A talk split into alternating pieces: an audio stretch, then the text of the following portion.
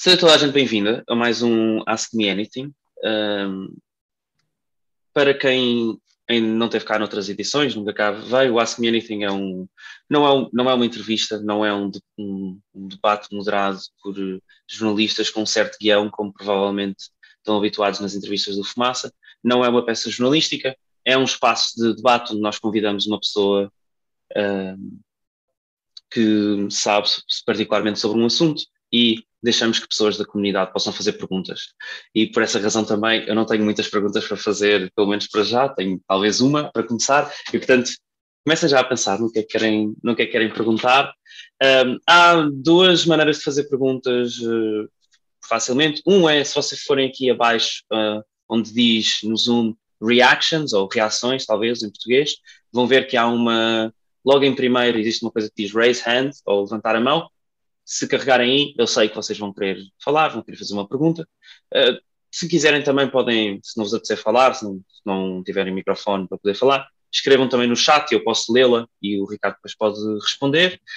Um, o Ask Me Anything vai ter o tempo que, bem, que fizer sentido, quando não houver mais perguntas nós paramos, obviamente, e portanto, se vocês acharem que estamos na hora de começar, uh, começamos e vamos à primeira pergunta. Boa, obrigado, Ana, pelo, pelo uh, luz verde para começar.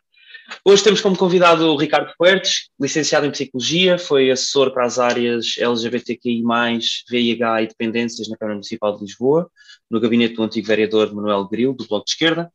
Em Barcelona e em Lisboa foi técnico de sala de consumo assistido, educador de pares e técnico de rastreio de VIH e outras doenças sexualmente transmissíveis coordenou entre 2012 e 2017 o Centro de Resposta para Pessoas que Usam Drogas e Moraria, do GAT, Grupo de Ativistas em Tratamentos, em Lisboa.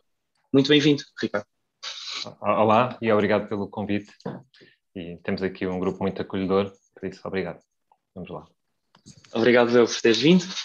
Um, eu gostava de começar com a primeira pergunta uh, e depois abro para vocês poderem fazer as restantes.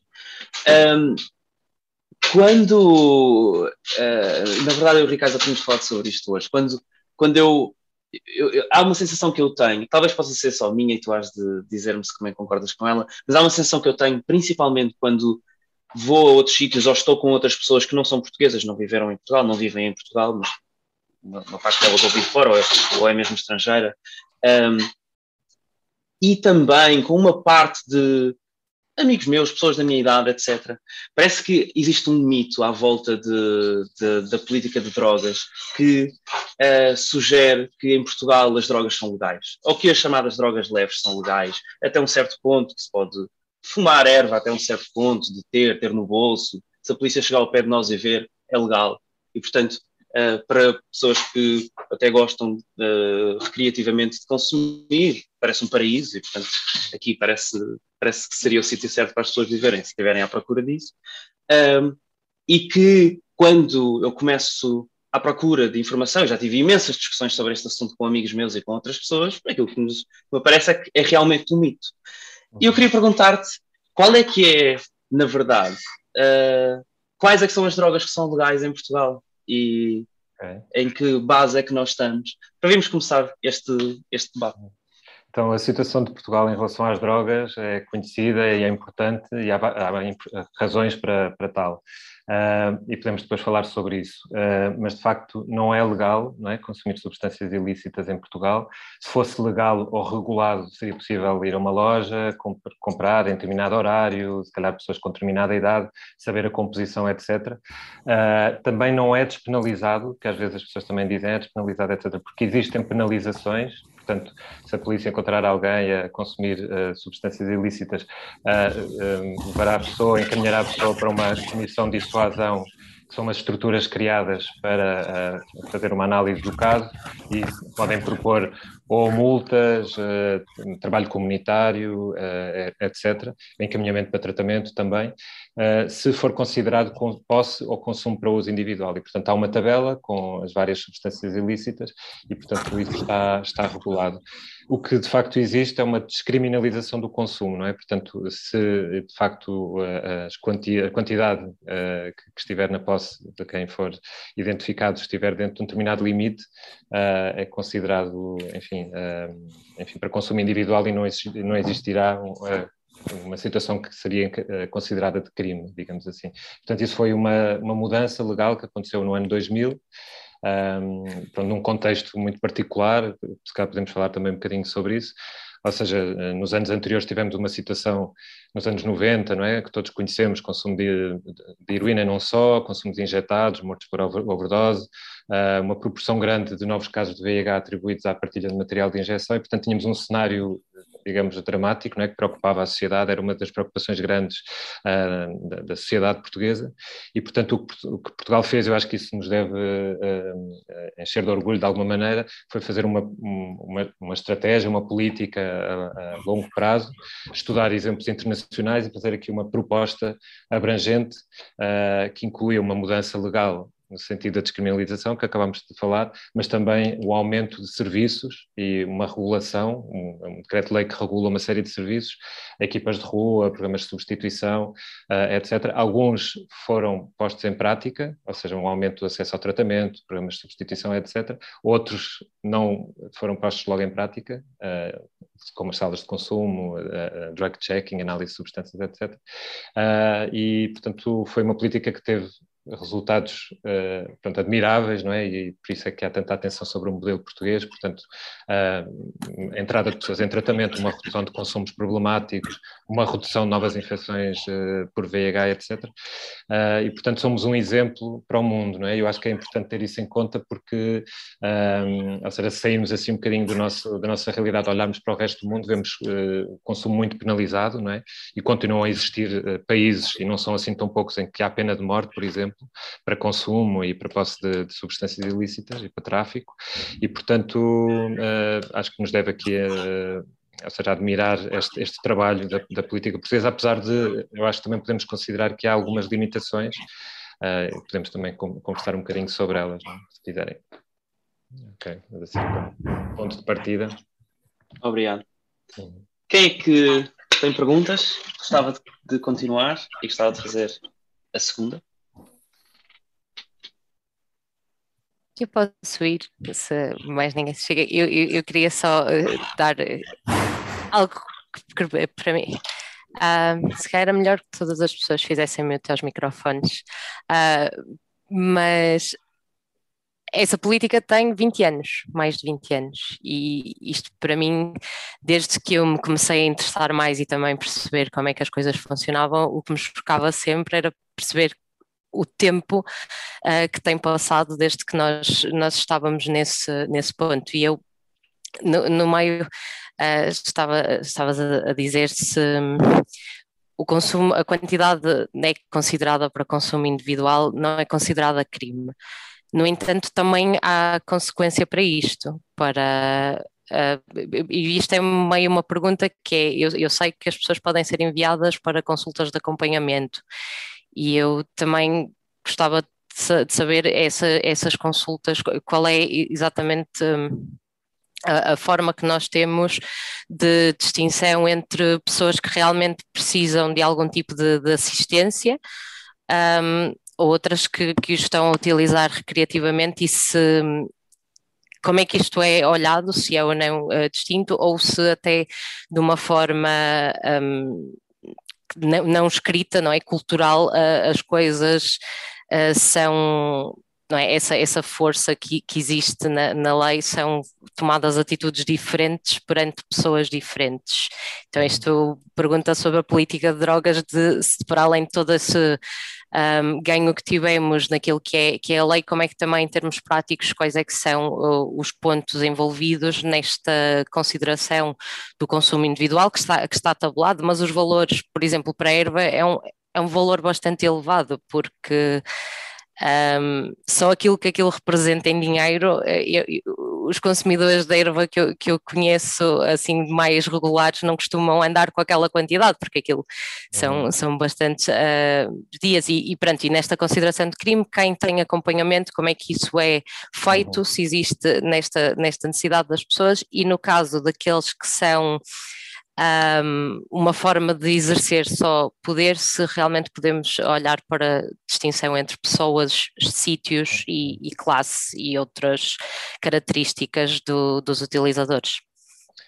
Sim, uh, ou seja, é verdade o que a Ana, Ana dizes, não é? Ou seja, existe uma tabela uh, e a tabela à partida regula o que seria um consumo para 10 dias, um consumo individual para 10 dias, mas acho que qualquer pessoa consegue perceber que isso é muito difícil de calcular, não é? E, portanto, ou seja, porque o consumo é altamente individual e, portanto, o consumo de cada pessoa para 10 dias não, enfim, varia muito.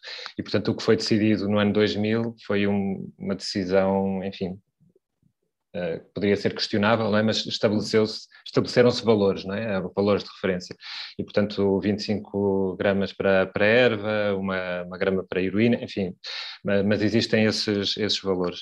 Uh, nas comissões, além do encaminhamento para tratamento que referiste, uh, também podem existir multas é? e outro tipo de, de, sanções administrativas, mas que também são, são, são questionáveis é uma oportunidade também para falar de dificuldades, não é? encaminhar para tratamento, etc. Mas uh, talvez uma das limitações aqui do modelo português também é que existe alguma, e desafio, pronto, e é algo que, que tem estado em, em, alguma discussão também nos últimos anos, é eh, como fazer quando o consumo é individual, pessoal, recreativo, etc., que não supõe um problema à partida, uh, há uma decisão consciente de, de, consumo, não é? E, portanto, o que fazer nesses, nesses casos, porque, enfim, e, e daí uh, provavelmente terá que existir aqui uma, uma discussão ampla sobre a regulação, e, e aí sim legalização ou regulação de algumas substâncias, para começar a mais óbvia cannabis, mas provavelmente outras também, e portanto nesses casos o que fazer quando o consumo não é uma questão de saúde, não é uma doença, não é um problema, e portanto é aqui um dos desafios também da, da política portuguesa. É. E quando tu dizes uma regulamentação, estás a dizer uma legalização, portanto, uma legalização, mas com regras, é isso uhum. que queres dizer com isso? Sim, ou seja, tem existido debate forte, internacional, uh, não só, digamos, por pessoas mais alternativas, digamos assim, mas por grandes grupos como a Comissão Global sobre Política de, de Drogas, que tinha como um dos seus comissários, por exemplo, o Presidente Jorge Sampaio, que tem, eh, enfim, numa das suas missões, por exemplo, chamar a atenção para, para, a necessidade de regular uh, substâncias ilícitas, ou seja, o impacto da guerra às drogas, a perseguição que tem existido ao longo dos anos, sobretudo a partir dos anos 70, tem causado um impacto gigante não é, no, no mundo, não só de população prisional, enfim, de crime violento, negócios ilícitos, etc., não, não, não produz resultados, ou seja, o que se tem visto é sempre uma situação cada vez pior e, portanto, governantes de, desse tipo Presidente Jorge Sampaio, mas muito, muitos outros, uh, dentro da Comissão Global, têm proposto que o, mundo tem que encarar as drogas de outra forma, não é? E, portanto, provavelmente aqui a, a, substância óbvia, como disse há pouco, é a cannabis, não é? onde vários países e, e vários estados um, têm uh, proposto algumas soluções não é? de regulação, e aí sim, ou seja, uh, estabelecer como se produz, quem tem acesso, uh, que composição, etc, etc, mas que o mesmo tem de ser feito para, para, para outras substâncias com alguns desafios, não é? Ou seja, não é simples pensar esta questão, é uma mudança de paradigma, mas, uh, mas é algo que está em cima da mesa, uh, proposto por pessoas de vários quadrantes políticos e, portanto, é aí que temos que, fazer um caminho. A discussão tem estado presente em Portugal, sobretudo com a questão da cannabis, mas eventualmente em algum momento avançará também para outras, para outras substâncias. Então, uma, uma dúvida, no caso de, de, eu não sei absolutamente nada, portanto é, vou perguntar tudo o que for básico uhum. para tentar organizar o pensamento. No caso das situações que estão uh, regulamentadas, uh, por exemplo, a questão do cannabis, uma vez decidido que, que, passa a ser legal e pode ser consumido, por exemplo, num sítio específico onde se pode comprar, que tipo de exemplos é que já existem de quem é que produz, quem é que controla, quem é que fiscaliza, ou seja, consegue ser um bocadinho mais pormenorizado nesse aspecto? Sim. Sim, ou seja, eh, já existem alguns países onde essas experiências uh, acontecem há mais tempo, não é? Acho que conhecemos todas as coffee shops, por exemplo, holandesas, não é? Onde uh, está regulado uh, quem tem acesso, não é? ou seja, uh, não conheço em pormenor, mas à partida serão adultos, há algumas regras, à partida não se, não se pode consumir outras substâncias, apenas cannabis, etc. Mas há alguns vazios também, ou seja, por exemplo, na Holanda não é claro a questão da produção e, portanto, há assim um vazio, vazio legal.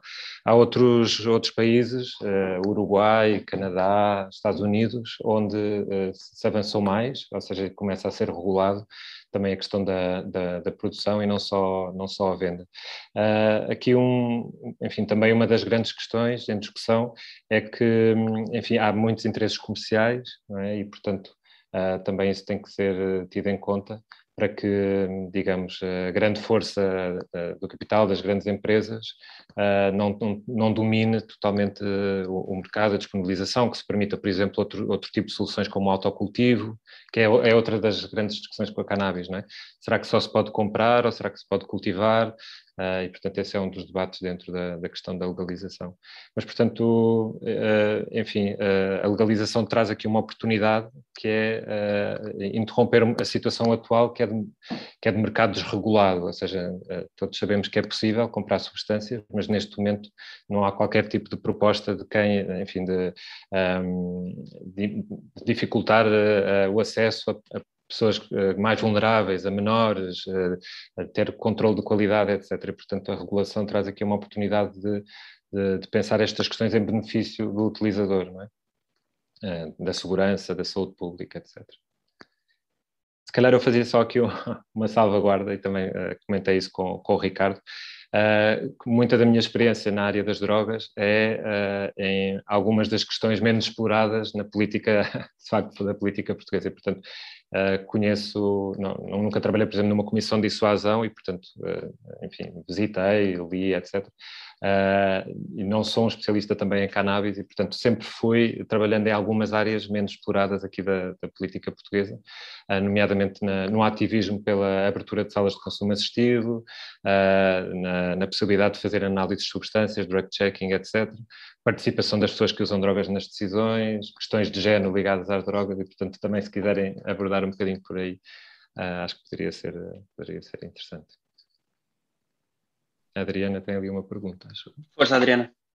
Uh, sim, eu tinha uma questão. Eu, uh, há uns meses, quando foi mesmo os 20 anos da, da entrada em vigor da descriminalização da, das drogas, eu entrevistei o João Goulart uh, e ele falou-me um pouco da, da experiência dele como um dos pais da lei, não é? Um dos autores da lei. Ele disse que na altura que, pronto, como era uma, uma lei muito pioneira e muito progressista, que ele notou uh, muitas, muita resistência até da própria ONU e dos, dos partidos de direita em Portugal. E que agora, 20 anos depois, quando ele vai fazer uma apresentação anual à Assembleia da República da, da situação das drogas em Portugal, um relatório que até os, os deputados do, dos partidos de direita que se, opusavam, que se opuseram à lei, que agora estão um bocado rendidos à lei. Eu queria entender se é essa a percepção que têm na prática, que há um consenso político agora um bocado em torno desta lei e que já nada vai fazer voltar atrás, ou se eventualmente até com o crescimento de movimentos populistas ou mais pronto, que reduzem a questão a estamos a incentivar ao, ao consumo e isto é uma rebaldaria, não é? Que pronto, às vezes alimentam essas ideias, acham que há o risco de darmos um passo atrás nestas políticas.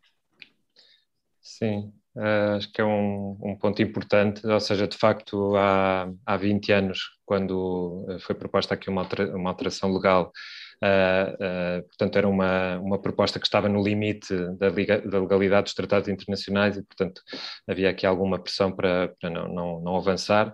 E também não foi consensual a nível, em, em termos políticos, algumas frases célebres, de, nomeadamente Paulo Portas, a dizer agora Portugal vai ser o paraíso dos, dos, das drogas, os turistas vão vir para cá uh, consumir sem parar, etc. E, portanto, Uh, o que vemos agora é um consenso grande, ou seja, pelos resultados que também comentei, é difícil, uh, enfim, não defender que, que, a política funcionou, os factos assim o, o dizem, uh, mas, mas, portanto, estamos num contexto diferente e, portanto, com a entrada de, de forças políticas populistas, torna-se tudo um bocadinho mais complicado. Acho que a área das drogas é um sítio onde a demagogia tem um terreno aqui bastante importante, porque as soluções se podem propor de forma um, simplista parecem boas, ou seja, assim à partida para, para alguém que nunca tenha pensado muito sobre o assunto parece parece bom dizer não se pode consumir, vamos dificultar a vida a quem consome, não vamos abrir determinados serviços, vamos apostar só na prevenção, etc, etc.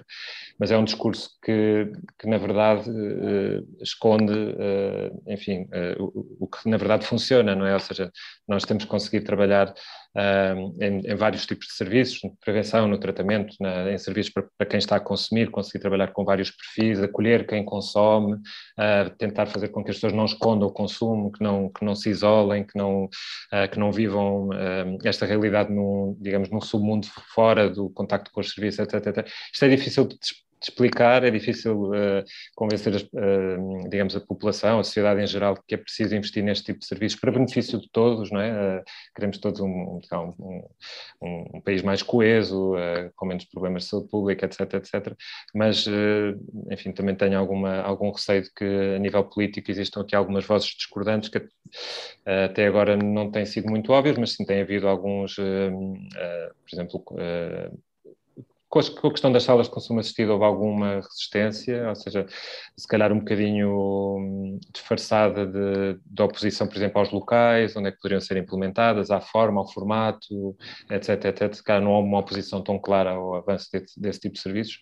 Uh, eu penso que já vi um ou outro tweet do Chega a questionar porque é que se investe dinheiro em algum, alguns serviços deste, deste tipo. Eu acho que nós temos aqui uma realidade uh, complicada a partir de agora o que é uma pena, porque eu acho que é, é importante fazer aqui algumas reformas uh, digamos, neste modelo, ou seja, que tem 20 anos, que funcionou, mas que tem alguns desafios pela frente, alguns deles, sei lá, posso comentar um ao outro, uh, já falámos da questão de como abordar consumos que não, que não são identificados pelo próprio como problemáticos, enfim, que são pessoais, recreativos, etc. É uma das questões que eu penso que o modelo português não, enfim, tem, tem, tem que, uh, no futuro, abordar, mas há outros, por exemplo, um, está desenhado para, enfim, o consumidor clássico de heroína, que normalmente seria um homem, uh, uh, enfim, uh, jovem, etc. Mas agora já não, esse perfil de consumidores, infelizmente, muitas pessoas sobreviveram, não é, a, a esses anos, e portanto é um consumidor mais envelhecido,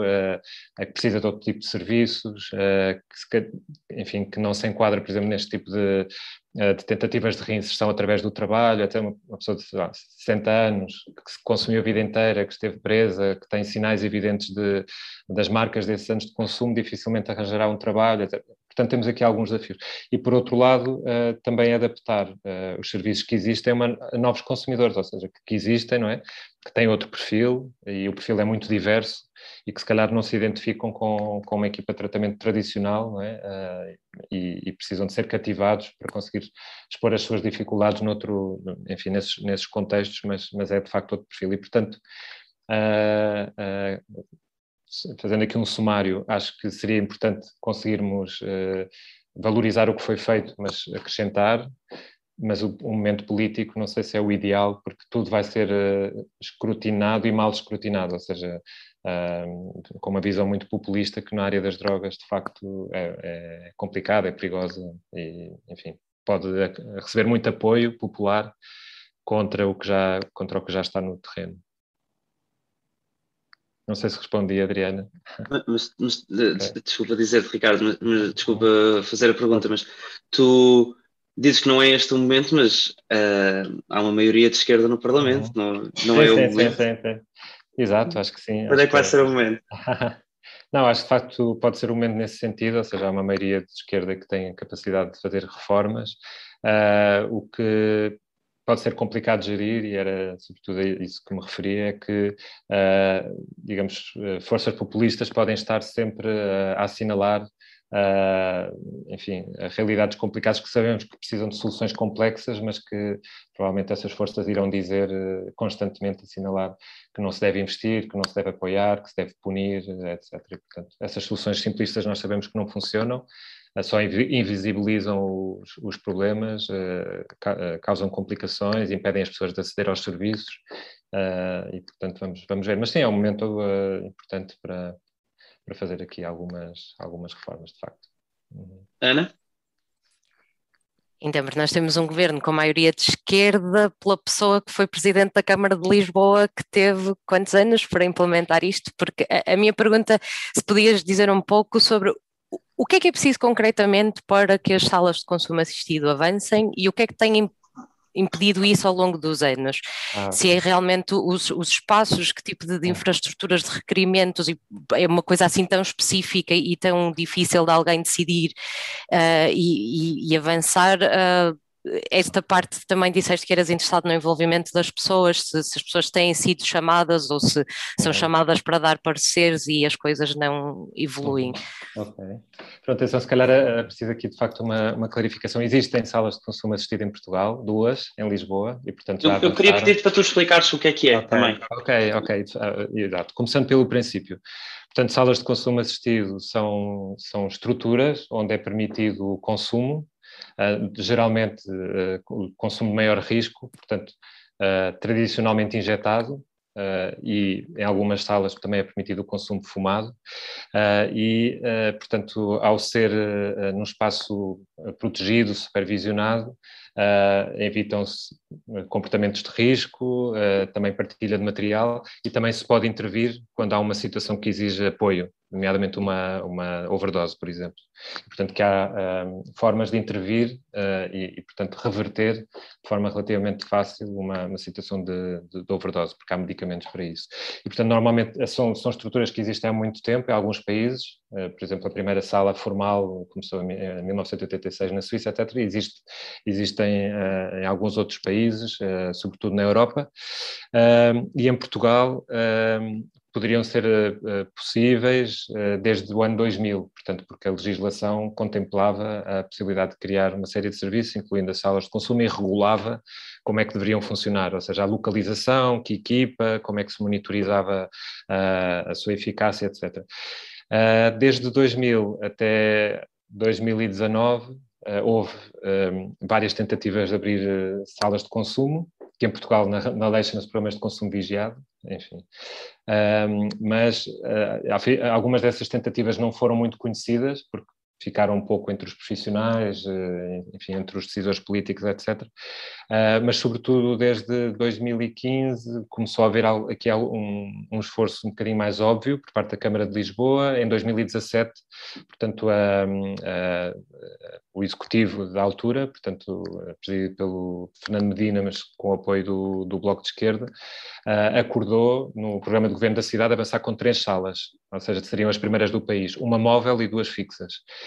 Uh, e desde 2017 houve um trabalho grande para conseguir essa implementação. Estive envolvido, uh, juntamente com, com, o vereador Ricardo Robes e depois com o vereador Manuel Grilo, uh, e, portanto, conseguiu-se abrir a primeira sala em 2019, em formato móvel, e aqui, enfim, foi mais rápido o formato móvel porque, enfim, tem algumas facilidades. O que quer dizer assim. ser móvel? Era uma carrinha, é uma carrinha. Não. É uma, uma, carrinha. Tem algumas facilidades, ou seja, porque não exige obras, a, a criação é, é, um pouco mais rápida, uh, provoca também menos oposição por parte de moradores, porque é móvel e se desloca e, portanto, não cria uma estrutura fixa num determinado bairro mas também tem, tem, algumas limitações, ou seja, só tem consumo injetado, é muito difícil a, a, criação de uma estrutura para consumo fumado numa carrinha, porque exige, enfim, uma robustez da parte elétrica que, que é difícil de conseguir, extratores, etc., porque os técnicos não podem estar expostos também à, à inalação, uh, e não tem uma série de outros serviços, né, balneários, etc. Conseguiu-se abrir em 2019, em 2021 abriu a, a primeira sala fixa do país, que é uh, na Avenida de Ceuta, portanto, no, antigo Casal Ventoso. Uh, e essa sim, enfim, além da questão do apoio no consumo injetado, que é muito importante, que é o consumo de maior risco, permite também consumo fumado, e uma série de outros serviços complementares, apoio médico, uh, apoio social, balneário, etc, etc.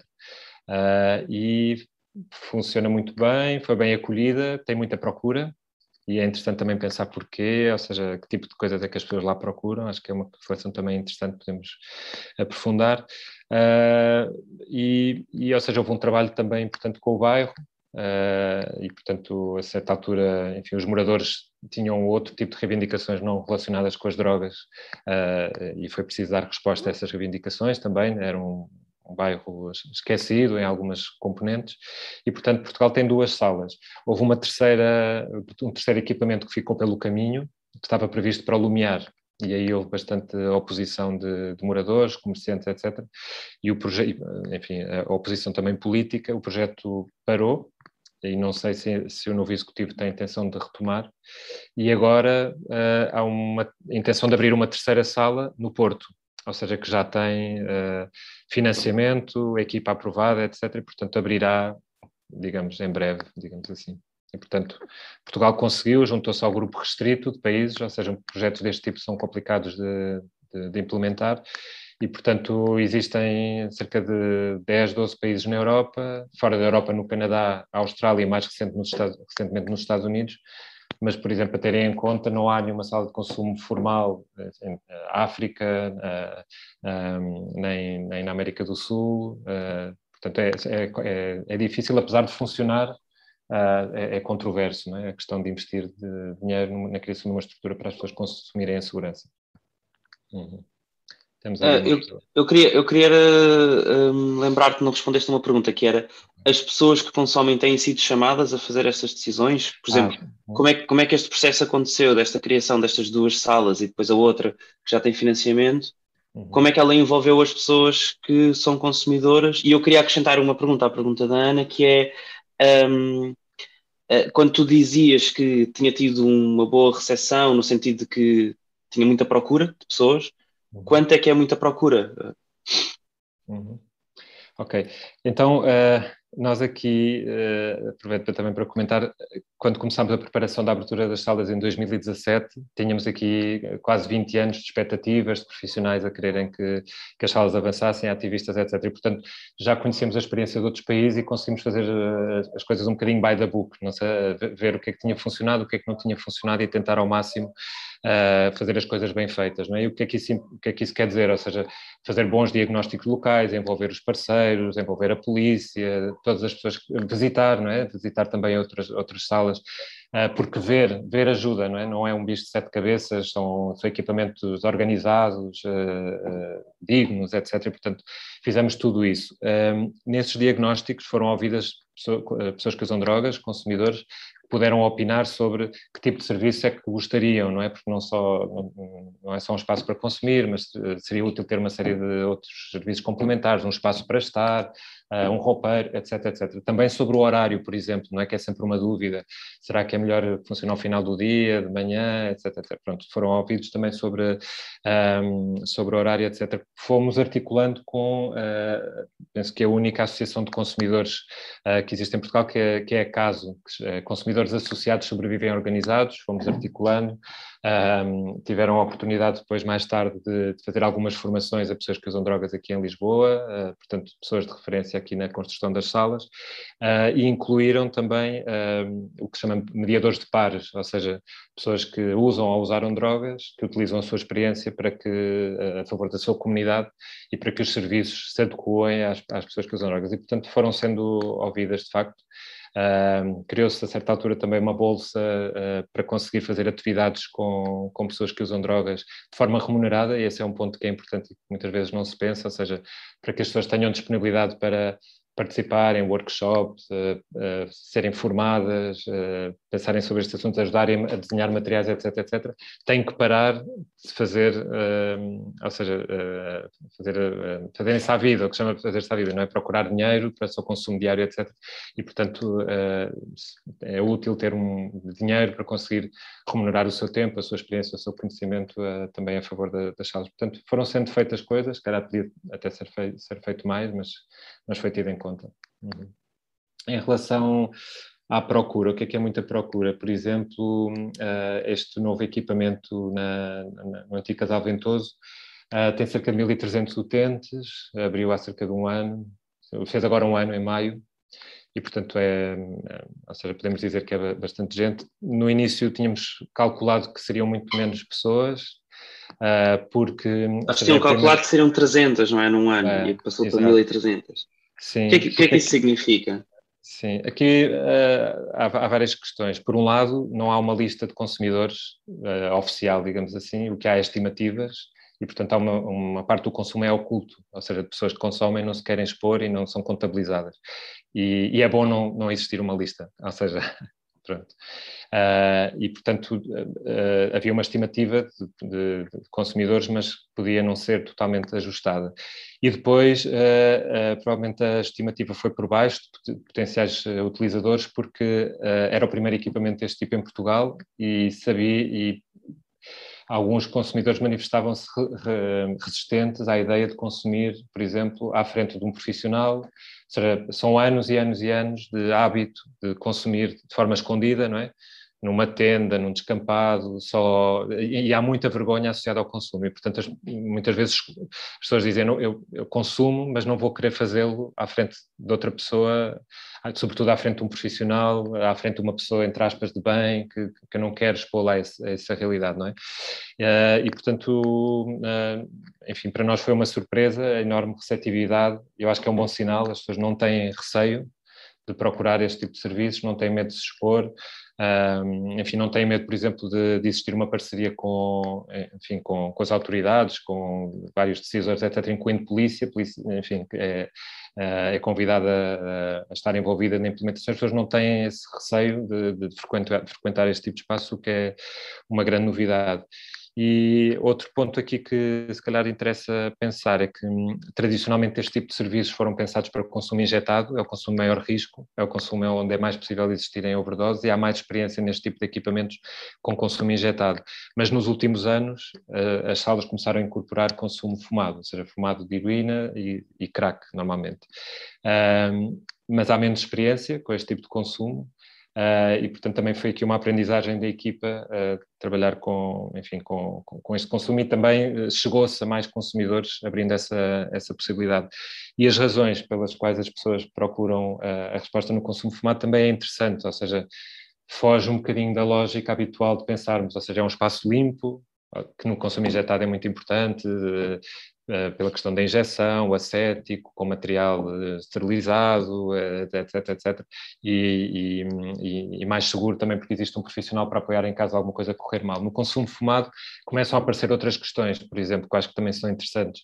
Um, uma delas é sentir-se seguro, ou seja, um, fora das agressões da rua, fora da pequena extorsão, não é? De ir consumir e aparecer alguém e dizer tens para consumir ou não tenho, vou-te tirar uma parte ou vou-te agredir porque estás a consumir num, numa esquina, etc. Portanto, começam a aparecer outro tipo de questões que se pensa menos, uh, que geralmente escapam um bocadinho aqui aos indicadores de avaliação, mas que também são importantes. E, e é isso. E juntando uma coisa e outra e outra, chegaram-se aos 1.300 uh, consumidores, que acho que é, que é uma boa uma, uma, boa notícia. Levanta também aqui a questão de que provavelmente seria útil ter uh, mais equipamentos deste tipo na, na cidade, mas, mas é isso. Okay. Adriana? Eh, eu só tinha, tinha uma questão também relativamente às salas, que pronto, para além do aquele apoio mais óbvio que é, por exemplo, garantir que não há uma overdose, que se faz o consumo com insegurança, Há também a, a, questão do, por exemplo, fazer rastreios ao VIH ou à sífilis e dar apoio psicológico, reencaminhar para os serviços sociais. E eu queria entender se, se notam alguns obstáculos na, no terreno uh, de tipo, ok, tem aqui uma pessoa que muitas vezes estão em situação de sem-abrigo, não é? Que estão em situações muito frágeis e que querem ultrapassar a, a adição e que querem por exemplo, arranjar um emprego ou ter acesso a cuidados de saúde, eh, se notam que há, há uma, se há obstáculos na articulação dos meios entre quem faz o apoio direto à, às pessoas que consomem as drogas e às pessoas que têm o vício, e depois os serviços, tipo os serviços de saúde ou a segurança social, se notam que ainda há um estigma em ajudar essas pessoas, apesar da lei pronto, já ser muito progressista, depois na prática às vezes uhum. essa não é a realidade. Não é? Sim, de facto, as salas uh, oferecem uma série de serviços, alguns não são de facto os óbvios, não é? Uh, mas uh, dou, dou, um exemplo quando, quando se abriu aqui uma, uma das salas e foi possível, a primeira coisa que abriu foi a parte do, do balneário, enquanto a, a, parte da sala de consumo ainda não estava totalmente, totalmente concluída e faltavam algumas coisas para conseguir avançar, mas foram aparecendo foram pessoas que não que não tomavam banho há dois, há dois anos, por exemplo, com umas barbas gigantes, uh, enfim, uh, que, que, tinham problemas de saúde graves, não é? que não eram vistos por um médico há não sei quanto tempo. E, portanto, tudo isso faz parte de, um, de, um, de uma sala de consumo. Um, e na área da saúde, foi mencionada a questão do VIH, é importante, sobretudo a hepatite C. A hepatite C é muito prevalente em injetores e, portanto, existe tratamento. O, o tratamento é cura, ou seja, elimina a infecção e, portanto, aqui este tipo de equipamentos tem papel importante na identificação da infecção e no acesso ao, ao, ao tratamento. Uh, em relação aos obstáculos, uh, eu faria aqui um, se calhar um passo atrás e diria que não tem a ver só com, ou seja, tem, tem a ver também com o contexto, ou seja, alguém que, que está na rua há muito tempo com uma dinâmica de consumo muito regular, ou seja, começa a acumular muitos problemas, não é? E, e, e portanto, para conseguir tomar aqui algumas decisões, eh, é preciso ir fazendo um caminho, não é? E, e portanto, já mencionei aqui hoje, não é? Tomar banho parece uma coisa, a ser, é importante, não é? Alguém que, que se sente mal porque não tomou banho, porque não tem roupa limpa, etc., não vai querer ir a uma consulta porque vai ser uh, olhado mal pelas outras pessoas que estão no centro de saúde ou no hospital, etc. Não, não vai querer, provavelmente já perdeu os documentos em alguma altura do, do, do caminho, perdeu, uh, enfim, contacto com o hospital, é preciso remarcar, uh, etc, etc. E, portanto, para fazer estes pequenos passos, é preciso criar aqui algumas condições que muitas vezes não, não a ver só com consumo estritamente, mas com, com as circunstâncias em que a pessoa está e, portanto, uh, dar aqui algum, algumas condições, possibilitar o acesso a um telefone, uh, uh, contactar o hospital, voltar a marcar uma consulta, acompanhar, ou seja, pela questão dos transportes, a, a, pessoa às vezes não tem onde apontar ou qual é o dia da consulta, não é? E, e se for daqui a três semanas, sem uma agenda, sem a vida organizada, você não vai conseguir fazer, fazer isso, não tem telefone, não vai conseguir acordar a hora da consulta.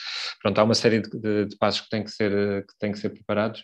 Uh, e, portanto, sobretudo, acho que nós temos um, um, um, sistema que está pensado para a norma, ou seja, a norma uh, é, enfim, todos nós temos que apontar o dia da consulta, organizar-nos, levar o papel, uh, etc, etc, mas quando a pessoa tem a vida muito desorganizada, uh, isso que parece relativamente simples torna-se torna um obstáculo grande para, para conseguir uh, ter, ter acesso a esses serviços. Diria que a questão do, do tratamento já é digamos ali o, digamos o, o, último um dos últimos passos, mas antes disso muitas vezes passa-se por coisas muito muito mais simples, renovar o cartão de cidadão que dá acesso a uma série de coisas e sem ele não, enfim, uh, não, não, praticamente não se consegue sair do mesmo sítio, uh, marcar uma consulta, uh, etc, etc. E a questão do tratamento muitas vezes a procura do tratamento acontece quando quando a pessoa já está noutro noutro momento mais forte, com outro tipo de motivação etc.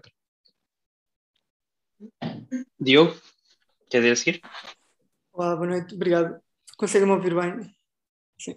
Um, a pergunta que eu vou fazer, se calhar, vai fugir aqui um bocado à, à linha geral do que tenho estado a falar. É, por isso que eu também estava a esperar um bocadinho, mas já falamos várias vezes de VIH, de perfis, uh, de estratégias de testagem, e se calhar eu queria dar um salto da parte das drogas para outra área onde tu também trabalhaste, Ricardo, sobre a testagem uh, para o VIH. E um, se calhar perguntar-te porque é que achas que. Eu, por exemplo, eu em conversa com, com amigos percebi que nenhum dos meus amigos heterossexuais alguma vez tinha testado para o VIH e que é um, uma prática que tendo ou não uh, comportamentos de risco, acho que está muito mais. Uh, uh, existe muito mais na população homossexual, homens que têm sexo com homens, Um, e, inclusivamente, já me aconteceu uh, um profissional de saúde uh, achar que, eu, não, mas porquê é que tu vais testar? Uh, e, e só, só o fazer porque tenho dito, ah, acabei uma relação, quero saber se está tudo ok, blá blá, e ter, ter dito que essa relação era com, com, com um homem, ah, então, então sim, então vamos fazer isso. Um, portanto, queria se calhar perguntar a ti e se calhar aos outros presentes uhum. se, se tens alguma noção da, da extensão disto, que, que problemas associados é que podem vir. Eu acho que podem, pode haver aqui alguma negligência e, uhum. e estigmatização ao mesmo tempo, mas queria também saber Sim. a tua opinião e se calhar também as razões para, por trás de, deste tipo okay. de políticas que okay. acho que infelizmente são muito transversais. Ok. Então se calhar comento aqui só algumas coisas podem ser eh, curiosas e interessantes.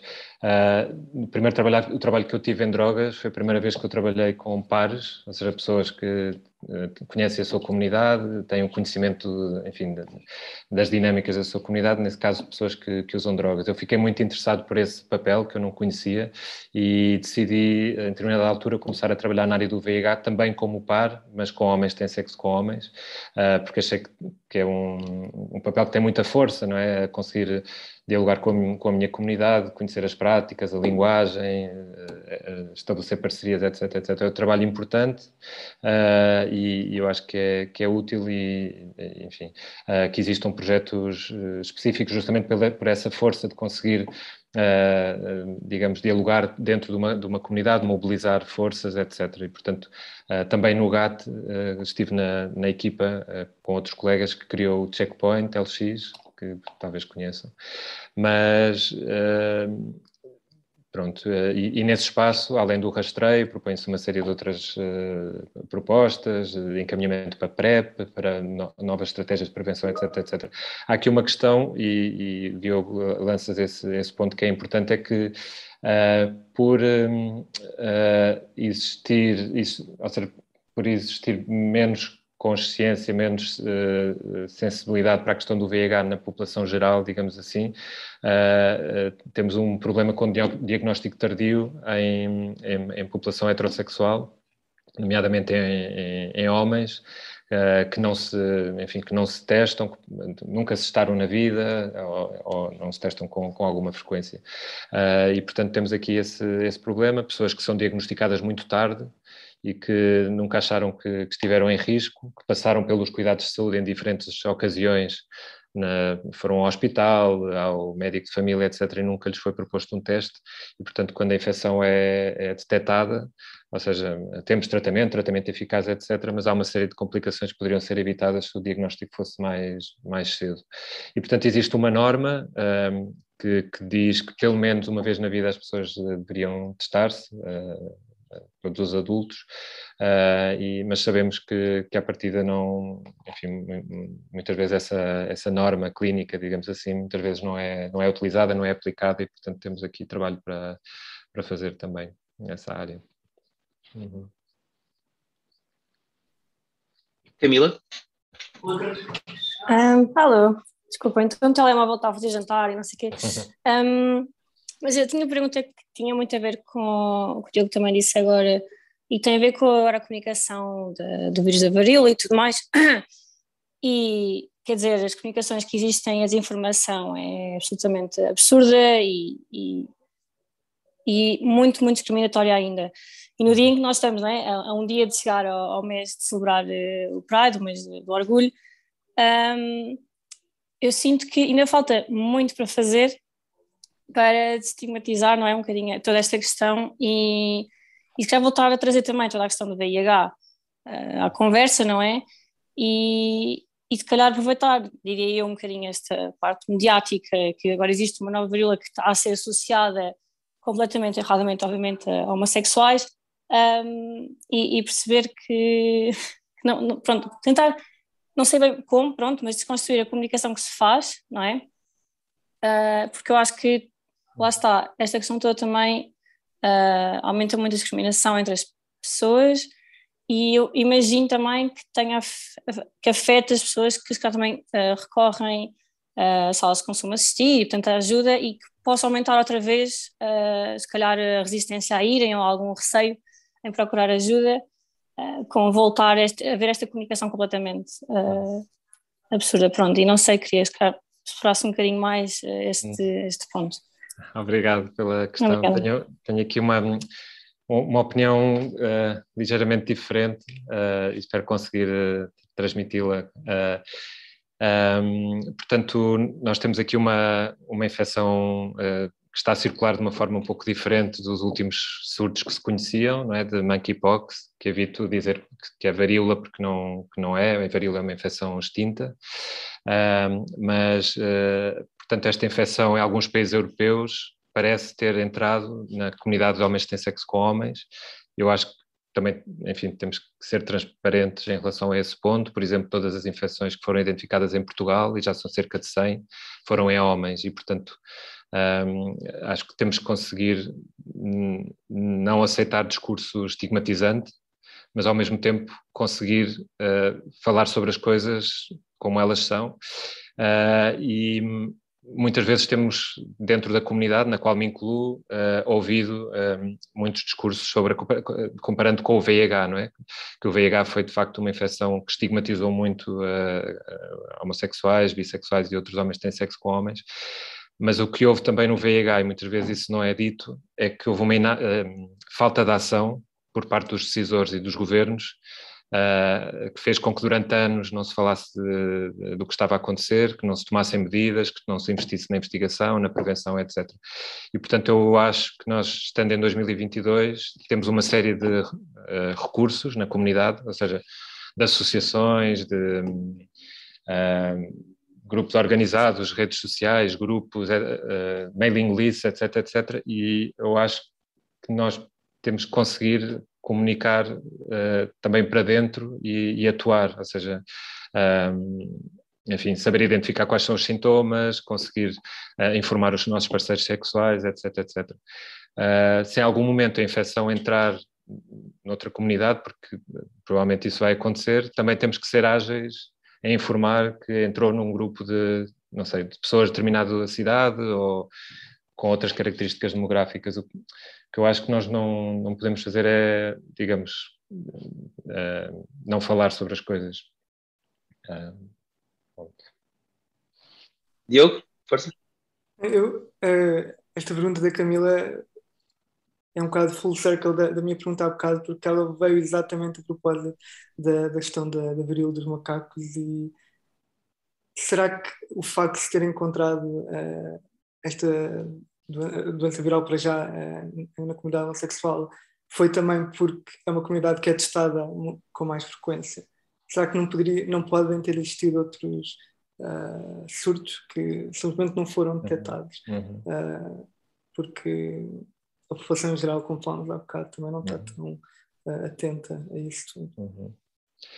Sim, ou seja, não se pode excluir essa hipótese, uh, ou seja, porque uh, situações anteriores foi, aconteceu isso, ou seja, que uh, homens têm sexo com homens mais organ, organizados, mais atentos à questão do rastreio, etc., foram mais rápidos a, a procurar ajuda médica.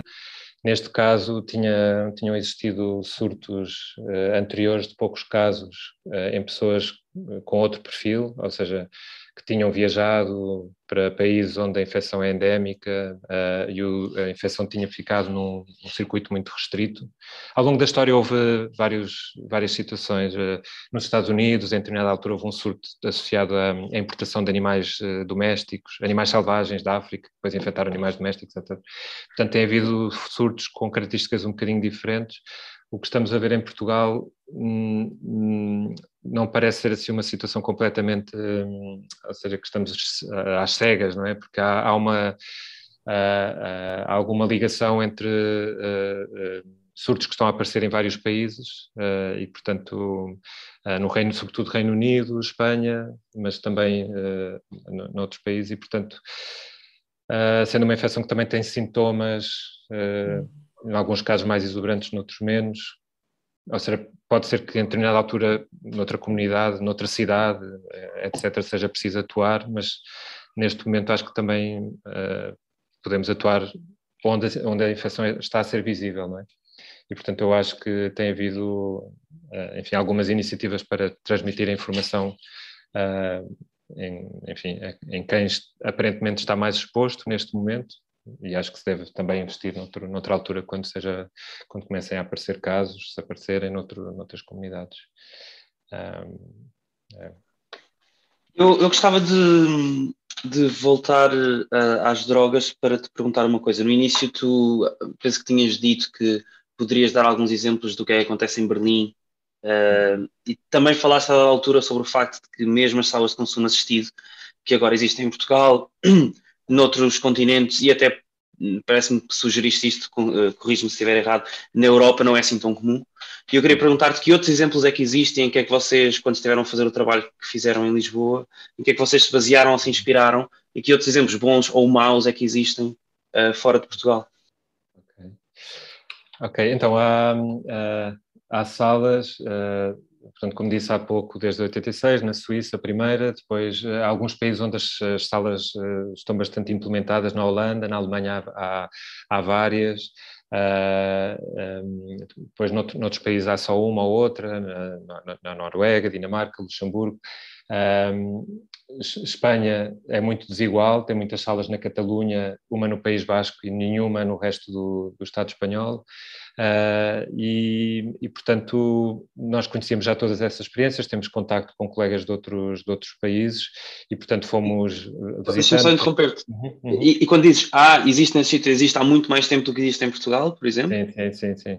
Uh, em Espanha, eu penso que a primeira terá sido em 2003, por aí portanto há, mais, mais tempo na Catalunha, digo. Um, e, portanto, há bastante contacto, é um meio relativamente pequeno, a gente se conhece, a articulação, etc. Uh, ah, e, portanto, fomos visitando outras, outras experiências. Às vezes o que acontece é que os exemplos mais conhecidos são de quem, de quem publica mais, de quem documenta melhor as respostas, e, portanto, durante muitos anos uh, as experiências mais conhecidas eram das grandes salas, é? de países com muito investimento e que também tinham muita pressão enfim, pressão também política e que tinham que ter respostas muito robustas, muito estudadas, etc. E, portanto, durante alguns anos, por exemplo, as experiências mais conhecidas eram Sydney, que tem uma grande sala, etc. Uh, Vancouver também, que tem um, uma sala muito tempo muito conhecida, com grande investimento e tudo mais. Uh, eu penso que para a nossa dimensão é útil também prestar atenção aos projetos mais modestos, ou seja, que às vezes são pequeninos pequeninos equipamentos para poucas pessoas, num, num bairro, numa pequena cidade alemã, por exemplo. A Alemanha acho que é um bom exemplo porque tem, tem muitas salas, às vezes são projetos relativamente pequenos, uh, também tem algum, enfim, algum, a possibilidade de, visita, fazer visitas virtuais, tem uns sites engraçados onde se pode visitar esse tipo de, de estruturas e eu acho que é útil Uh, pensarmos uh, equipamentos sólidos, ou seja, que sejam com bons serviços, com profissionais preparados, seguros, etc., etc., mas que isso também não seja um impedimento para conseguir ter respostas, se calhar, mais modestas, uh, também preparadas, com a equipa bem formada, com equipamentos, uh, mas, para, por exemplo, um, para uma cidade de menor dimensão, pode ser, ou um fenómeno de menor dimensão, para um bairro onde, um, ah, portanto, há menos utilizadores, pode-se pensar numa estrutura um bocadinho mais pequena, ou criar um espaço de consumo numa, numa estrutura que já exista. O sítio onde eu trabalhei, por exemplo, em Espanha, era um, um projeto que dava apoio a pessoas que usam drogas, abria à noite, assim, num, num, num sítio, enfim, muito, muito interessante, e a determinada altura o que fizeram foi uh, esvaziar um armazém, ou seja, um, um pequenino armazém, um, um, arrumo, digamos assim, uh, esvaziar e dizer a partir da manhã isto é uma sala de consumo, e, e as pessoas que lá trabalhavam diziam uma coisa que, que me lembro muitas vezes, que era uma sala de consumo é só um sítio onde alguém consome e outra pessoa observa. É só isso, eh, não é preciso ser mais do que isso. E se acontecer alguma coisa, chama-se ajuda, mas não é preciso ser uma coisa super sofisticada, cara, etc, etc. E, portanto, há todo o tipo de, de equipamentos e, e, podemos também escolher em função da, da necessidade. Filipa?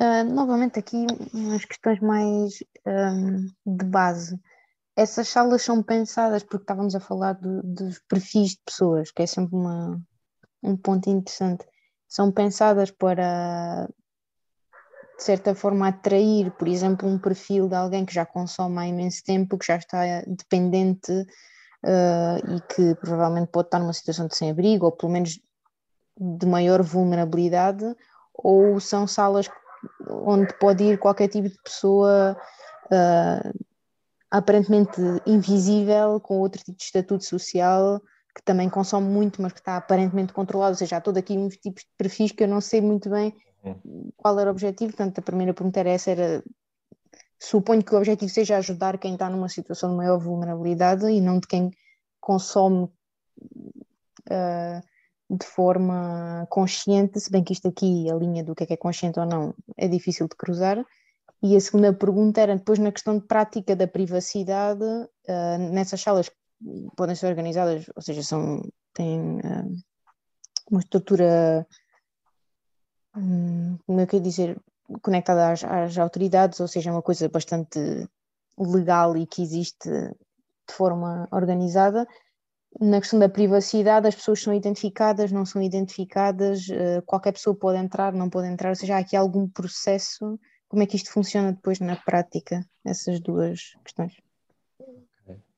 Então, uh, há, apesar de haver salas um bocadinho diferentes, ou seja, algumas um bocadinho mais informais, outras mais formais, em geral, uh, portanto, uh, tem como público preferencial consumidores que têm maior risco, e normalmente o maior risco é um consumo injetado, normalmente supõe maior risco, Uh, e uh, também, em alguns casos, consumo fumado de heroína crack. Pronto, é assim um bocadinho o perfil. Uh, em algumas sessões que eu participei ao longo dos anos, de esclarecimento sobre o que são salas, etc., às vezes um, as, as, pessoas tinham imaginado, por exemplo, que seria para fumar cannabis, por exemplo, mas, enfim, mas não, não é bem esse o, o, o objetivo, porque, eh, enfim, eh, por exemplo, fumar cannabis pode ser em, em qualquer sítio da cidade, não é preciso a uma sala, não, não, faz, não faz sentido, ou seja, de facto é para consumidores de, de maior risco, um, ehm, sobretudo para, para consumo injetado. É verdade que, uh, ou seja, se a pessoa está numa situação de sem-abrigo, com a vida toda desestruturada, que acumulou uma série de problemas legais, etc., têm a possibilidade de obter mais apoio uh, num, num, projeto deste tipo, mas aparecem por vezes pessoas com a vida mais organizada, ou seja, que trabalham, uh, que organizam o seu consumo, uh, que têm, consomem uma ou duas vezes por dia e que organizam o seu consumo para fazê-lo dentro de uma sala deste tipo, uma sala de consumo assistido, porque estão conscientes de que, ou seja, estão mais protegidas, não é? Ou seja, se acontecer alguma coisa, há intervenção profissional e se o fizerem sozinhas, o consumo isolado sozinho tem, tem risco, ou seja, porque se houver algum, se algo correr mal, não há ninguém para chamar ajuda, não é? Portanto, há pessoas que, com outro perfil que se organizam para, para, para ir a, às, às salas de consumo. Uh, é, é, respeitado, ou seja, uh, aqui a, a questão da privacidade, não é? Uh, geralmente há essa opção à pessoa de utilizar, por exemplo, o nome, o nome que quiser, não é? Se a pessoa quiser dar o nome real, pode dar. Normalmente há algum tipo de registro para contabilização, para justificação do que está a ser feito, Uh, se a pessoa quiser dar o nome real, eu penso que é isso que acontece na maior parte dos casos, uh, pode dá-lo ou dar outro, outro nome, inventado, etc. Ah, as pessoas percebem que têm benefícios em dar o nome real porque às vezes é útil para tratar de questões, não é? Chegou uma carta do tribunal, tem uma consulta médica, pedir ajuda para tratamento, etc. E, portanto, há confiança nos serviços. A maior parte das equipas que, que desenvolvem este trabalho já trabalham há muitos anos na área das drogas a fazer outro, outro tipo de coisas, apesar das salas só terem começado agora em 2019. Uh, a polícia está, está, enfim, está envolvida, normalmente é convidada a conhecer este tipo de estruturas, uh, percebe, eu acho que há, pronto, a, a, a, a, polícia conhece muito bem o que acontece no terreno, não é? Às vezes quando temos eh, reuniões isso é muito óbvio, conhecem bem os bairros, conhecem bem quem, enfim, quem consome, etc, etc, e portanto não, não é assim uma, uma surpresa de vão ficar à porta da sala a ver, porque já, já sabem, já veem, já conhecem o que acontece na rua, etc. Normalmente são convidados para ser parte um pouco do processo e, sobretudo, aqui é para estabelecer algum tipo de procedimento caso seja preciso atuar, por exemplo, que a equipa tenha, seja, se houver alguma situação que normalmente é, é, rara, não é? De violência, qualquer coisa que se descontrola, um conflito entre utilizadores, etc., que exista um procedimento definido e que exista, sei lá, um, um contacto preferencial, um telefone mais rápido, etc. Portanto, uh, geralmente é para isso, para organizar aqui um bocadinho a intervenção conjunta, mas a, a, a polícia, uh, enfim, percebe que para a sala poder funcionar e cumprir o seu objetivo não, enfim, não, não vai estar lá em permanência à porta, etc. E, portanto, há aqui um bom entendimento em geral. Uh, obrigada. Portanto, na, na, base, hum, qualquer pessoa, mas dentro desse perfil, ou seja, mais uh, vulnerável, uh, desde que tenha consigo o que vai consumir, eh, na verdade é um espaço onde o pode fazer, ou seja, não há venda, não há. Uhum. A pessoa simplesmente traz consigo, consome na presença de alguém, num profissional. Ou, um... A substância é trazida pela própria pessoa. Uhum. sim, é verdade. Há pouco, não sei se esqueci de dizer isso, mas sim, substância é trazida pela própria. Sim, já deduzi que, que fosse óbvio, mas era mesmo só para confirmar. Não, não, não, sim, mas eh, poderia ser de outra forma, mas, mas, mas sim. E relativamente. E, e... Ah, desculpa. Não, eu, se, calhar, se calhar acrescento só aqui uma coisita, que é, há pouco tinha pensado, as, as salas têm bastantes uh, regras, pronto, há salas diferentes no, no, no, nos vários países, mas têm regras para tornar o, o funcionamento razoável, digamos assim, ou seja, normalmente há algo Uh, a pessoa entra, pede, uh, indica, faz uma indicação de que quer consumir, uh, na primeira vez que utiliza o espaço, aceita um conjunto de, de, normas, não é? Ou seja, como é que funciona, que tem que, sei lá, lavar as mãos para tornar o consumo seguro, não pode utilizar material já utilizado porque senão a sala não estaria a, cumprir a sua função, portanto tem que utilizar seringas uh, um, novas, etc. Um, tem que aceitar, por exemplo, este é um ponto importante, uh, previamente que se houver alguma situação que precisa ajuda médica, a pessoa aceita que existe essa intervenção, ou seja, é esclarecida antes de que aconteça, e, portanto, se houver, por exemplo, uma sobredosagem com heroína, pode-se aplicar um, um, medicamento que funciona como uma espécie de antídoto, que é naloxona, etc. Portanto, isso é explicado de forma prévia. Portanto, quando a pessoa começa a usar o espaço, já, já eh, é consciente do funcionamento e, e, e é explicado uh, de forma prévia. E, portanto, é um consumo, uh, e, portanto, acho que se calhar isso é algo que chama a atenção quando se visita um espaço deste tipo pela primeira vez, é limpo, ordenado, uh, também existe, um, digamos, um circuito que a pessoa recolhe o material que vai usar, ou seja, as seringas, etc., de determinada forma, que consome sempre sentada, ou seja, não circula pelo espaço com, com as seringas, não consome sentada no chão, sabe? pronto, esse tipo de questões, porque tem que ser um espaço que, que seja seguro para os profissionais e também para, para, as outras pessoas que estão a consumir em simultâneo, não é? E, portanto, se fosse totalmente descontrolado e desordenado, isso poderia pôr em risco também quem está a utilizar o espaço ao mesmo tempo. Um, é.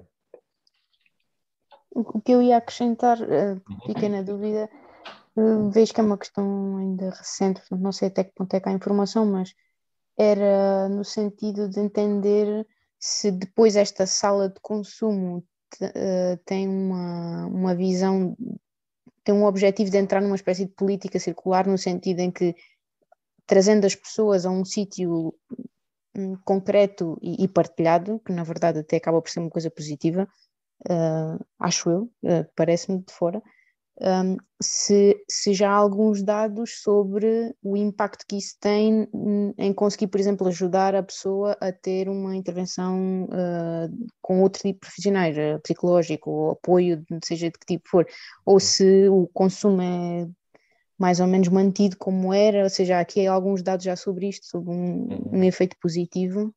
Uhum. Sim, ou seja, uh, estes projetos são, são avaliados uh, uh, e geralmente o que, o que é considerado, enfim, não só o número de utentes, de pessoas que, que utilizam estes serviços, o número de overdoses evitadas e um dos pontos importantes é a, a referenciação para outros serviços, ou seja, um, serviços médicos, apoio social, etc não é só contabilizada a questão do tratamento, porque o tratamento e a abstinência é um, normalmente um, um objetivo que nos colocamos, normalmente os que estamos mais de fora desta realidade, uh, e menos uh, em, quem, em quem trabalha no dia a dia, que percebe que há muitos passos uh, anteriores à, à, abstinência, ou seja, como disse há pouco, fazer o cartão de cidadão, marcar uma consulta, começar a fazer um tratamento para a hepatite C, guardar os medicamentos para o VIH, retomar o contacto com a família que se calhar há anos que não havia um contacto e que a pessoa estava meio perdida a circular sem, sem possibilidade de contactar a família, etc. Portanto, há muitos passos prévios até à questão do tratamento. Estas equipas estão muito articuladas quer com, com uh, programas de substituição opiácea, quer com os serviços de tratamento e, portanto, fazem parte da mesma rede, não é? De, de caminhar para consulta, uh, para desintoxicação ou para estruturas de comunidades terapêuticas, ou seja, para fazer tratamentos com, uh, com mais continuidade. Uh, mas, portanto, há, de facto, há uma série de, de, passos antes de conseguir chegar lá.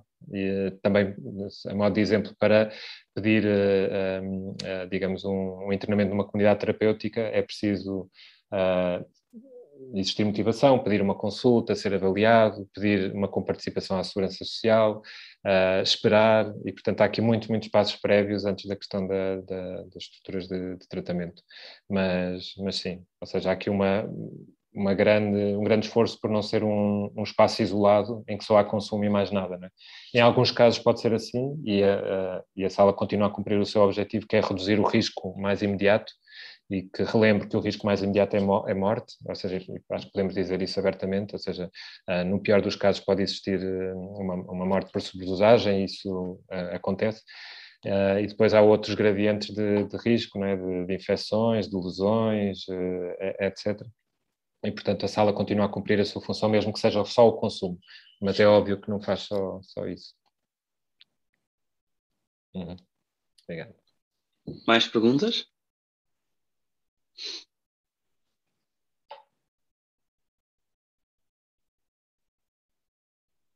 Força, Ricardo.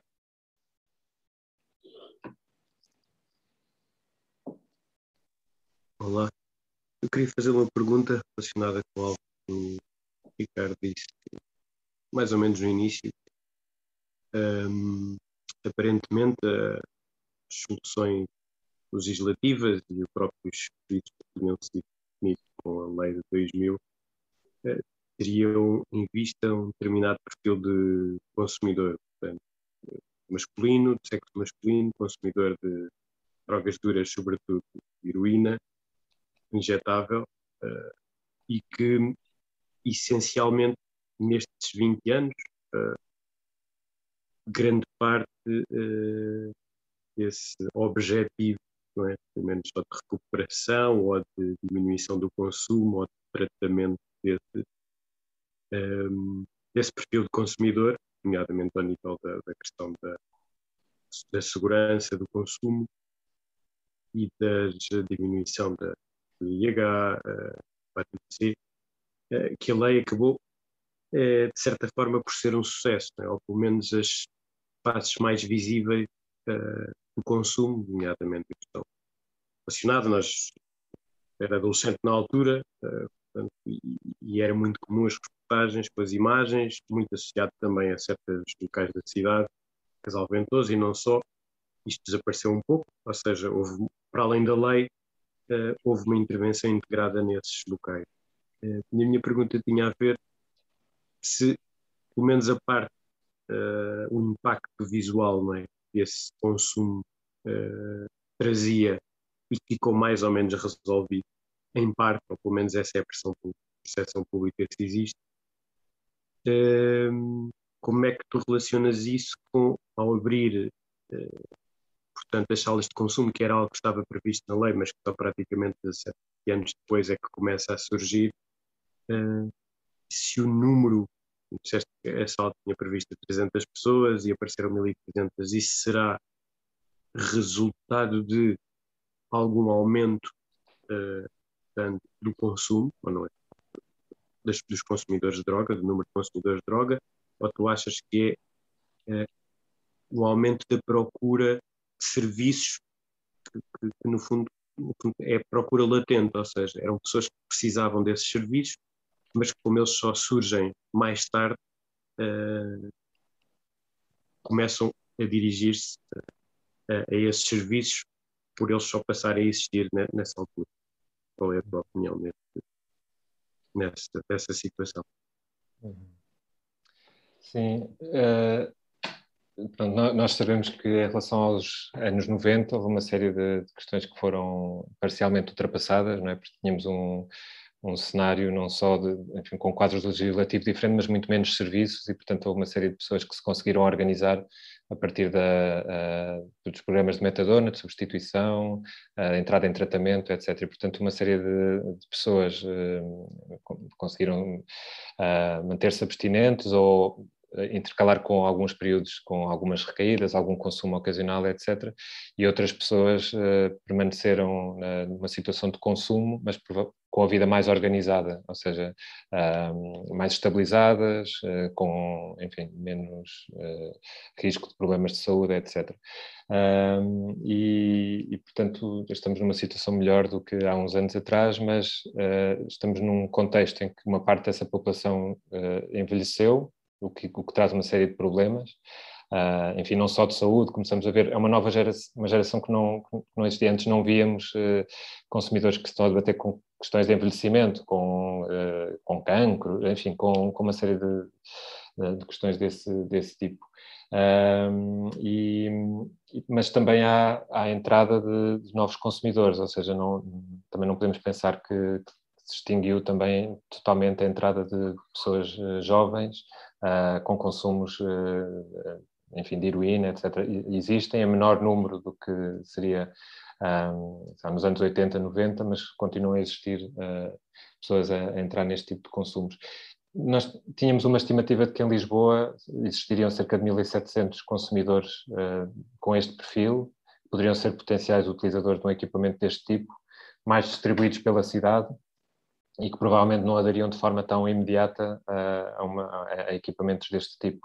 E, portanto, é uma surpresa que tenha havido uma adesão tão rápida no primeiro ano, mas, ao mesmo tempo, também sabíamos que, que essas pessoas existiam. Pronto, são estimativas, como disse há pouco, uh, há muitas pessoas que não se querem expor, não querem ter contato com, com as equipas, uh, e, portanto, uh, uma população, de certa forma, de certa forma invisível.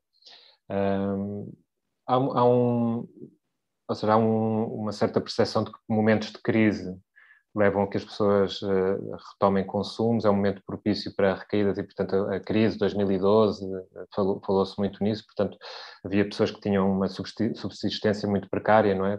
Trabalho informal, um trabalho numa obra, coisas desse tipo, e quando uh, se reduziram esse tipo de oportunidades, uh, sei lá, perdido por 100, perdido por mil, não é? Ou seja, se não tenho trabalho, se não tenho casa, etc., é um, é um momento muito propício a, a, recaídas, porque a pessoa não tem nada a perder e, portanto, uh, estamos também a viver uma crise, não é? Neste, neste momento, depois da pandemia, uh, é possível que vejamos algo desse tipo, mas que eu não tenho informação uh, tão óbvia sobre, sobre o impacto da Covid na questão das drogas. Tenho outro tipo de, de, de informação, mas não sobre o aumento de, de população uh, com este perfil a consumir nas ruas de, de, Lisboa. O que também vemos é que há outro tipo de perfis a consumir, não é? Ou seja, por exemplo, uh, consumos de injetáveis de estimulantes, pessoas a utilizar drogas para outro tipo de situações, ou seja, lá, para conseguirem funcionar, trabalhar, divertir-se, ter práticas sexuais, etc. Uma população também mais diversa, ou seja, que não é só o homem heterossexual. Uh, uh, e, e, portanto, também temos de estar atentos a, a, esses, a esses, perfis e, ser, e, fazer com que as pessoas se sintam acolhidas nos serviços. Não é? E essa é uma das discussões que também está a acontecer uh, agora, atualmente, as questões de género e, e, drogas. Não é? as mulheres são uma população também invisibilizada, não é? porque o consumo é muito é muito mal visto nas mulheres uh, e tem, ou seja, existe um impacto também. Uh, os serviços são mais duros com as mulheres, a sociedade é mais dura com a mulher consumidora e, portanto, é um consumo mais invisibilizado, mas também uh, pessoas com orientações sexuais ou identidade de género minoritárias, enfim, que consomem também e que por vezes não, não estão no, no radar dos serviços convencionais.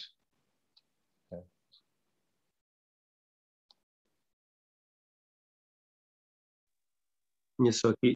a minha segunda questão era um bocado depois sobre isso. Para ti, um, quais são os novos consumos, os novos perfis? Já falaste um bocado nisso. E, e o que é que a lei, uh, o que é que seria preciso mudar da lei para corresponder então a esses, esses novos perfis e novos consumos? Uma vez que a questão, a percepção pública, também pessoal, é que a questão do, uh, do consumo da heroína, em parte, uh, ficou, não é resolvido, mas ficou controlado, ou passou a ser gerível pela estrutura normal uh, do Estado, sem uma resposta específica, não é? mais forte ou mais focalizada, que foi aquela que aconteceu com a lei depois com todos os serviços que foram criados. Ok. Então, se calhar diria que, uh, ou seja, o, o, modelo português é muito apreciado e uh, ainda bem, eu acho que é de se valorizar. Uh, acho que é útil, e algumas pessoas têm, têm dito isso, que, que um, é útil que se questione, ou seja, aqui o problema às vezes do, dos modelos, e aqui modelo na, no sentido de figura que se admira, não é? Eh, tem um problema é que muitas vezes é estático, não é? Ou seja, por ser muito admirado pode se tornar estático. Eu acho que é útil que se questione, eh, que se abra à mudança eh, e, portanto, enfim, há aqui também uma, uma questão um pouco de, de renovação, de investimento, etc. Portanto, como, tal como muitos outros serviços públicos, têm, têm existido deficiências notórias em termos de recursos humanos, etc. Portanto, aqui há, um, há uma questão um pouco de um certo dinamismo e de procura de, de mudança de renovação. Um, acho, que, acho que nos temos todos que adaptar a outro tipo de perfis, ou seja, por um lado conseguir trabalhar com população tradicional, consumidora de heroína mais velha, etc., heroína e cocaína, uh, mas também com outro tipo de, de, perfis, de pessoas mais novas. Há, um, há um, uh, um, pouco a percepção por toda a Europa que a questão das drogas cada vez vai ser mais diversa, ou seja, mais substâncias a serem utilizadas, substâncias diferentes, perfis de pessoas diferentes a fazer uso uh, das substâncias em, em, em, diferentes questões da sua vida e, portanto, temos que conseguir também trabalhar com, um, pronto, repetindo-me um pouco, não é? mas com, com pessoas de várias idades, perfis diferentes, pessoas que que têm a vida organizada, que trabalham, outras com a vida mais estruturada, etc, etc. E que consigamos que, que esses serviços sejam cativantes e também com menos barreiras, não é? Ou seja, muitas vezes os serviços tinham, ou seja, com muitas, muitas exigências, uh, uh, algumas dificuldades em conseguir marcar-se, consulta, lista de espera, etc. E acho que nós todos estamos, hoje em dia, a exigir outro tipo de dinamismo por parte do, dos, dos, serviços que utilizamos, não é? possibilidade de, enfim, de outro tipo de atendimentos, tudo tipo telefónico, marcação online, pronto, esse tipo de coisas acho que na área das drogas ainda não, ainda não chegamos lá.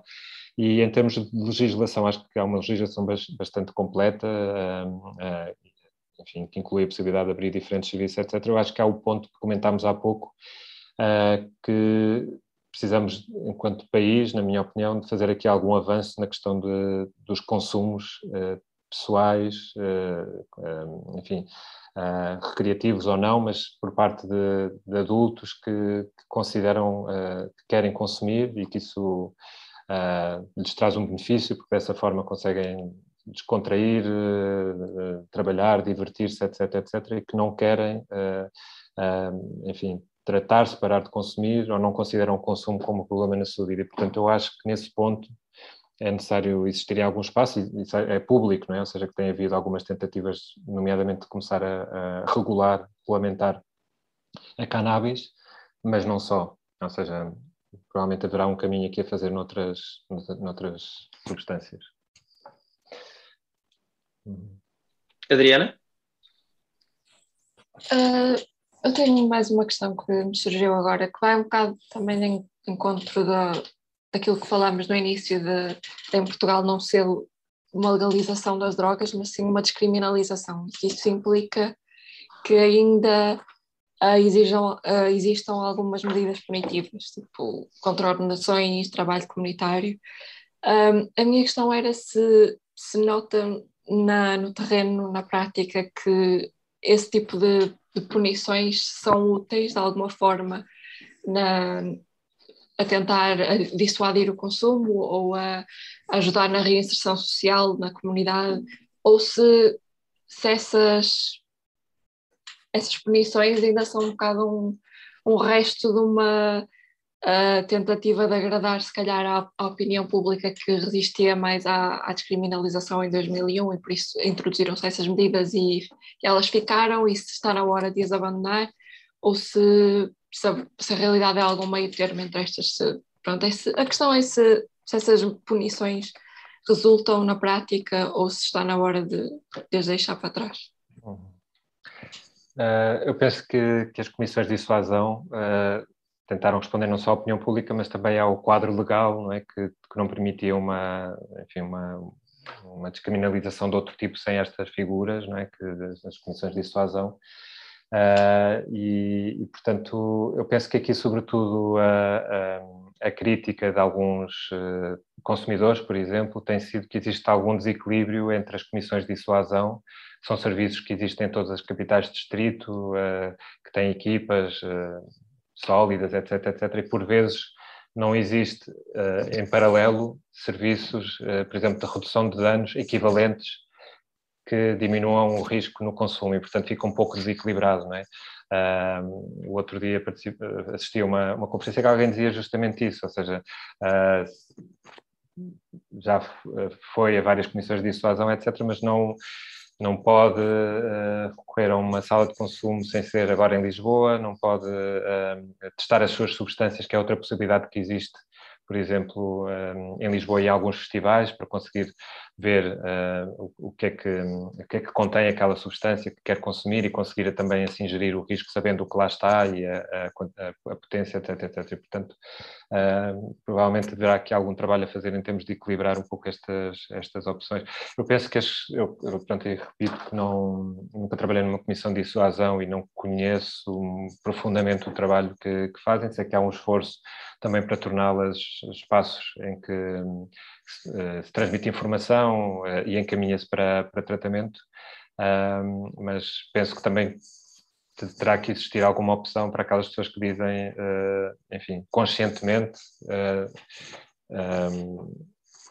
avalio que o, consumo na minha vida não é um, um problema de, de saúde, quero fazê-lo, Uh, e, portanto, que esta passagem pelas comissões de dissuasão, as multas, penalizações, etc., por vezes podem ser, de certa forma, desajustadas para a sua, para a sua realidade.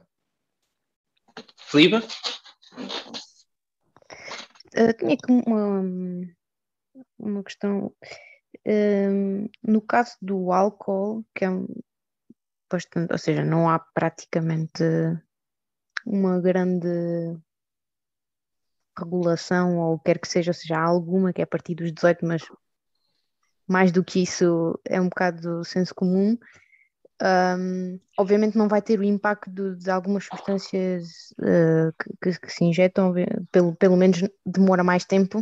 Uh, ou seja, do ponto de vista do, do vício, eu não sei exatamente qual é a diferença entre álcool e crack ou heroína, ou seja, o que for, ou seja, falo completamente na ignorância, tendo obviamente a, a ideia de que não estamos a falar do mesmo, do mesmo impacto, mas do ponto de vista da legislação e de, dos esforços que se fazem, porque tampouco podemos um, negar que, que, há muitas pessoas a chegar a casos em que já não é um consumo uh, controlado.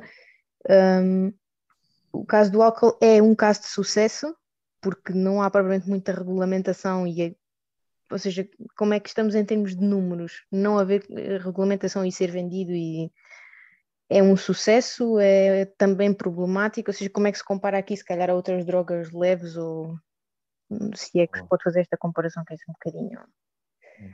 atabalhoada, mas tenho esta curiosidade.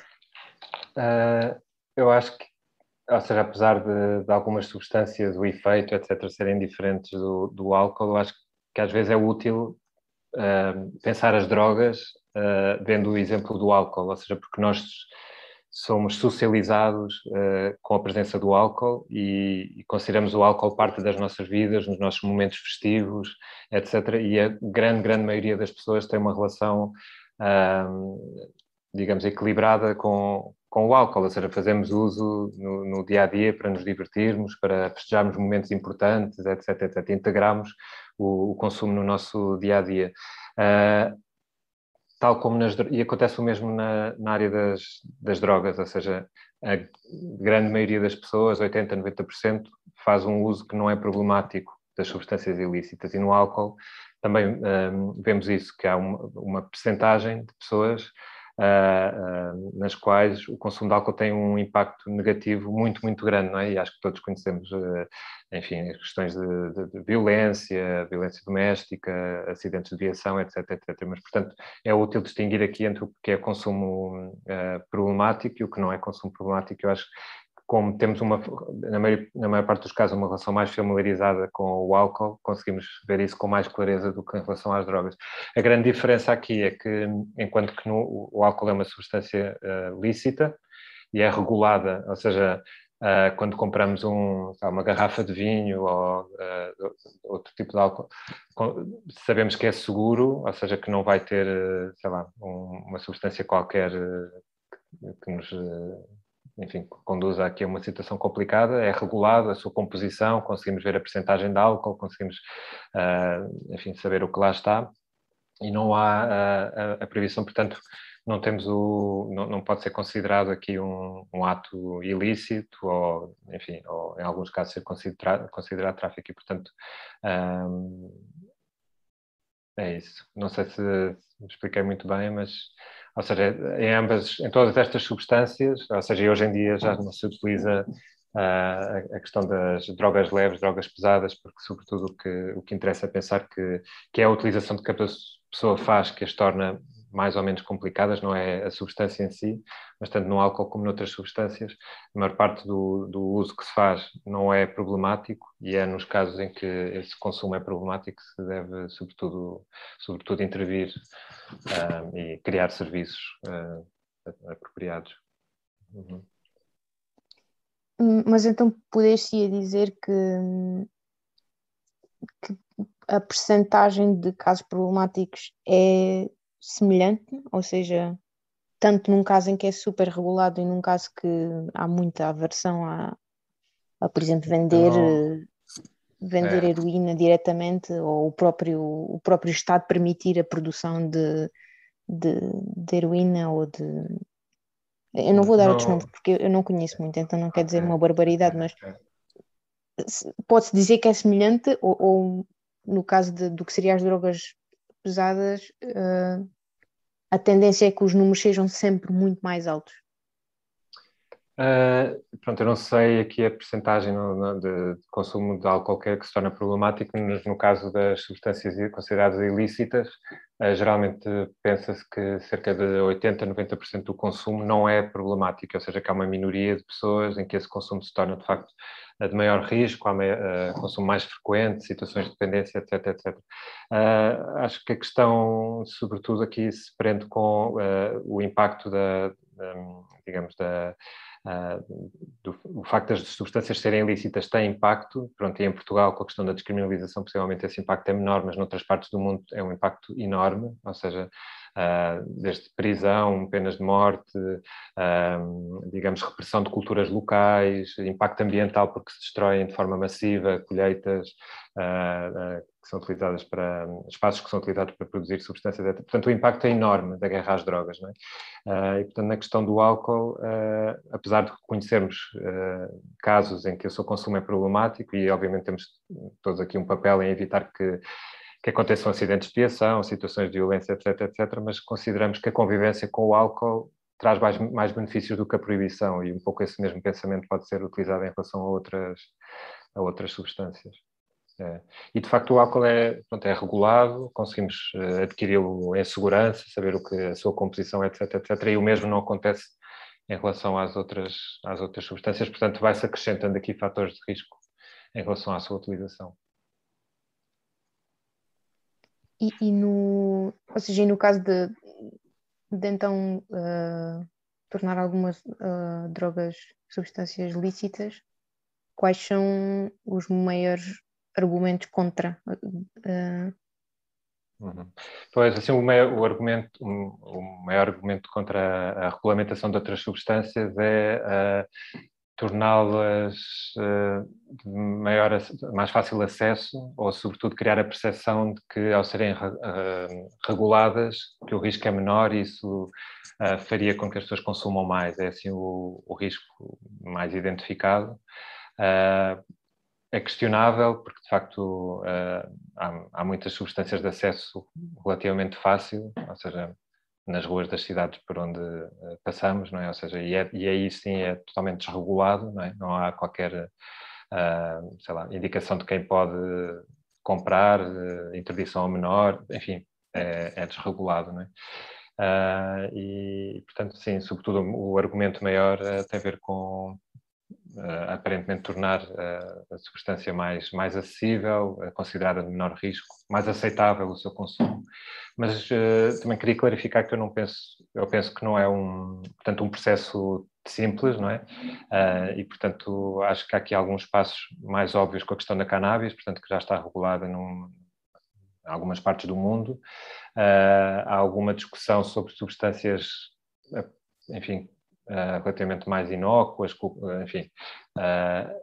mas é um caminho que se tem que fazer, de pensar, de experimentar, ou seja, não é por... Um, por existir percepção de que tem que se mudar, que seja fácil, ou seja, uh, medindo o impacto que tem no mundo pelas questões todas que já comentei, não é? Crime organizado, uh, violência, uh, prisões lutadas, etc, etc, tem que se fazer um caminho, experimentar, pensar, em alguns casos, se calhar, tornar o acesso mais dificultado, noutros, noutros menos, porque as substâncias também não são todas iguais e, portanto, pode, pode haver aqui também portanto, a adoção de medidas diferentes. Mas é um caminho que, que pode ser feito. Uh, eu penso que na próxima semana vai ser lançado um, um, um livro, por exemplo, uh, por um jurista português, João Taborda da Gama, que, uh, que é sobre este assunto, regulação de, de substâncias. ele considera que há um caminho a fazer também no quadro legislativo nacional e, portanto, e é jurista, portanto, aqui também para, para quem se interessa mais pelas questões legislativas, acho que que é útil prestar aqui atenção. Não sei exatamente o conteúdo do livro, não foi lançado, mas para quem tiver interesse. Ok. Obrigada. Será que há mais perguntas? Já estamos aqui há uma hora e meia e, portanto, se calhar eu ia recolher mais de uma hora e meia, se calhar. Eu ia recolher as últimas perguntas se houvesse, e se não houvesse, deixávamos o Ricardo ir dormir ou fazer aquilo que ele bem quiser da sua vida. Mais alguma? Mais alguém quer fazer uma última?